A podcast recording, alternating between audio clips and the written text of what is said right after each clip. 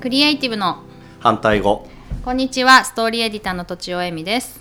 こんにちは株式会社求人の石塚武史ですこのポッドキャストは私とちおえみが好きな人やお話ししたい人をゲストにお迎えしてクリエイティブなことや哲学的なことを好き勝手に話す番組です、えー今回も石塚さんにおいでいただきましたよろしくお願いしますよろしくお願いしますえっ、と前回ですね石塚さんのキャリアを聞いてたら時間いが終わっちゃったので、なんか笑っ笑ってばとちおさん笑って ばかりでちょっと失礼ですよねなんでですか、なんでですちょっかとね いやいやいやいや冗談ですいやいやいやそう、はいでえっとよく笑われる独んで僕立え笑われるってそういう笑われる感じじゃないですよね僕ね昔から子供の頃から僕は真剣に話してんだけどみんなゲラゲラ笑うってねえ笑わそうとしてるじゃないでいすやか笑わせてないですよ別に僕僕は本当真面目に真楽剣にしやるんまですせけようどとしてるのがこう分かりますよありがとうございますすごいそれ ではい独立後にどんな仕事をしたのかっていうのがねちょっと前回お聞きできなかったので、はい教えていただきたいなと思ってはいはい、 2009年の12月に、えっと小さな人材紹介の、まあ、はい今までやってた仕事をそのまま始めたって感じですね。あーそうなんですねはいはいはいで小さな小さいけどキラリと光る、まあ、ダイヤモンドのような、うんそんなクオリティの高い人材紹介会社ならやれるかなと思ってはいもともとあの前回もお話ししたんですけど独立しようなんて全く思ってなかったから。だからもうどちらかというとある日なんかギアが入っちゃって始めたくなっちゃったので、はい始めたみたいな感じなので、はいもう別に事業計画も何ももう営業ひたすらやってぐらいしかだから同じ仕事をはいはい一生懸命やるってすそんぐな感にじ軌道に乗ったんですかうんこれがね そうなんですよ。そのまま使える営業の手腕がそのまま使えるっていううーんまあスタートしたのが、はいあの39歳なので、はい正直39まで仕事しててやっぱり信頼残高の預金もあるじゃないですか、うんうんだから信頼残高の預金全部下ろして、はいまあ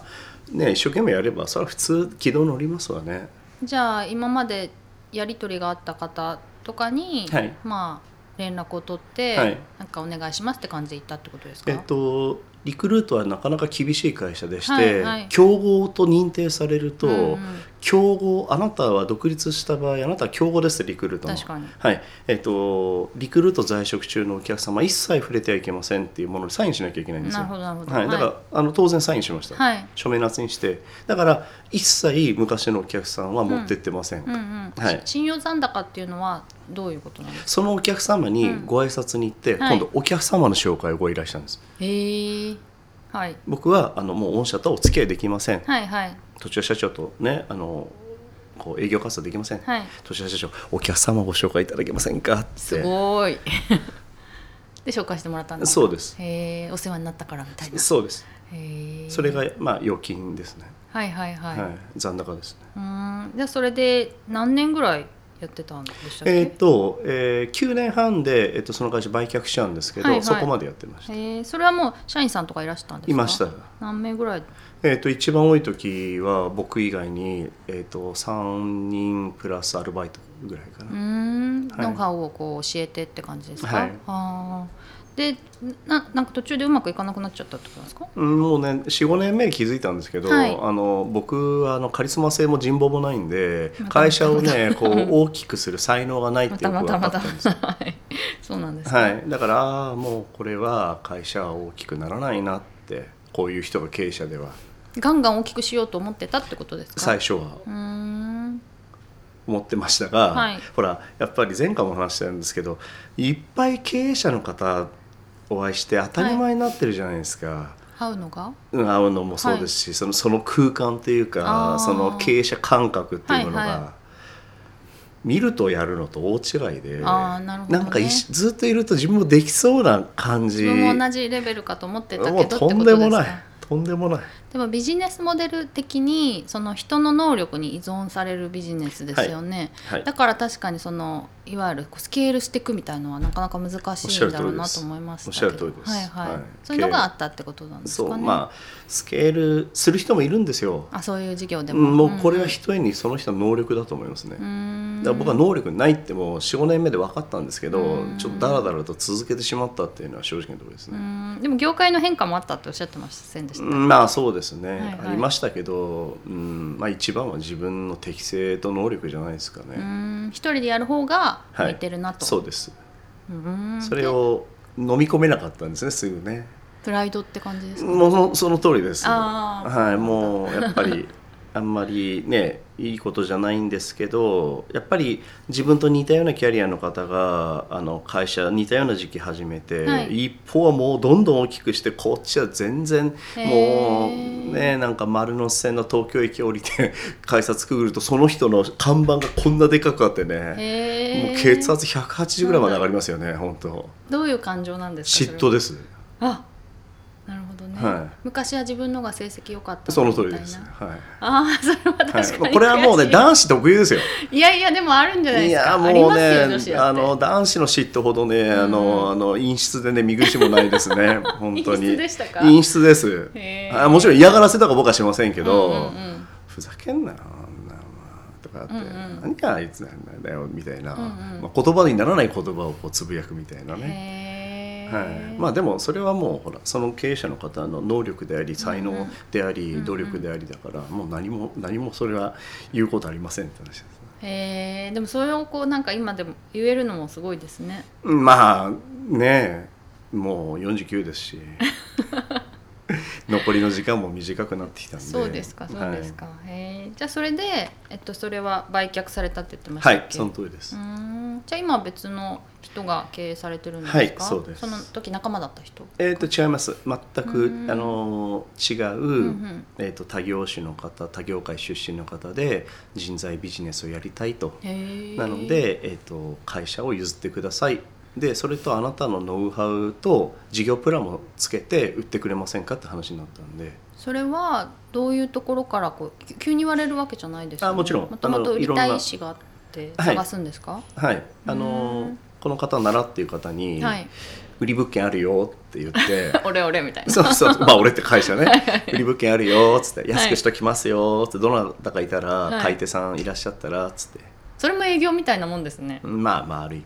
へえですぐ見つかったんですかえーっとまあそんなに時間はかかりませんでしたけどうーん面白いそういう時ってなんか専門のなんなんとか誌みたいな人入れるんですかいいえ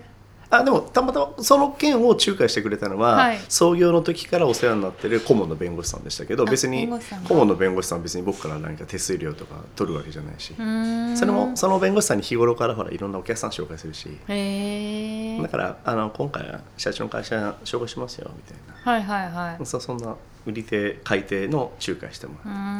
んその事業を売却するっていうのは怖くなかったですか全くえなんでえだってもうん人材紹介を大きくできないし、はい人材紹介の仕事にももう正直飽きてたし、ああなるほど飽きてましたし、うんうんうん、あと、まあ、ちょっと真面目な、 まあ、いつも真面目な話してますけどあの設備装置産業化してるので、はい人材紹介事業っていうのは、やっぱり大きな設備人あー仕組あみーシステムを持たないともう成り立たないっなるほどていう判断ははい経営者として出来の悪い経営者だけどしたので無理っうんてういんううんだからニッチが存在できないなるほどじゃあ未練もなくないなかったですうんでもその次の仕事どうしようっていうのはどうどうしたんですかそれが今の株式会社求人のメイン事業で、はいあの当然人材紹介だけじゃなく、まあ、常にその人材紹介にこういわば土地だとすればこうり隣接しているところに新規のサービスの開発は常にやってったんですけど、ああ例そうえなばんですね研修事業とかね、はいはいはい採用コンサルティング事業とか、うんうん顧問業とか、まあ、まあいろいろやりました。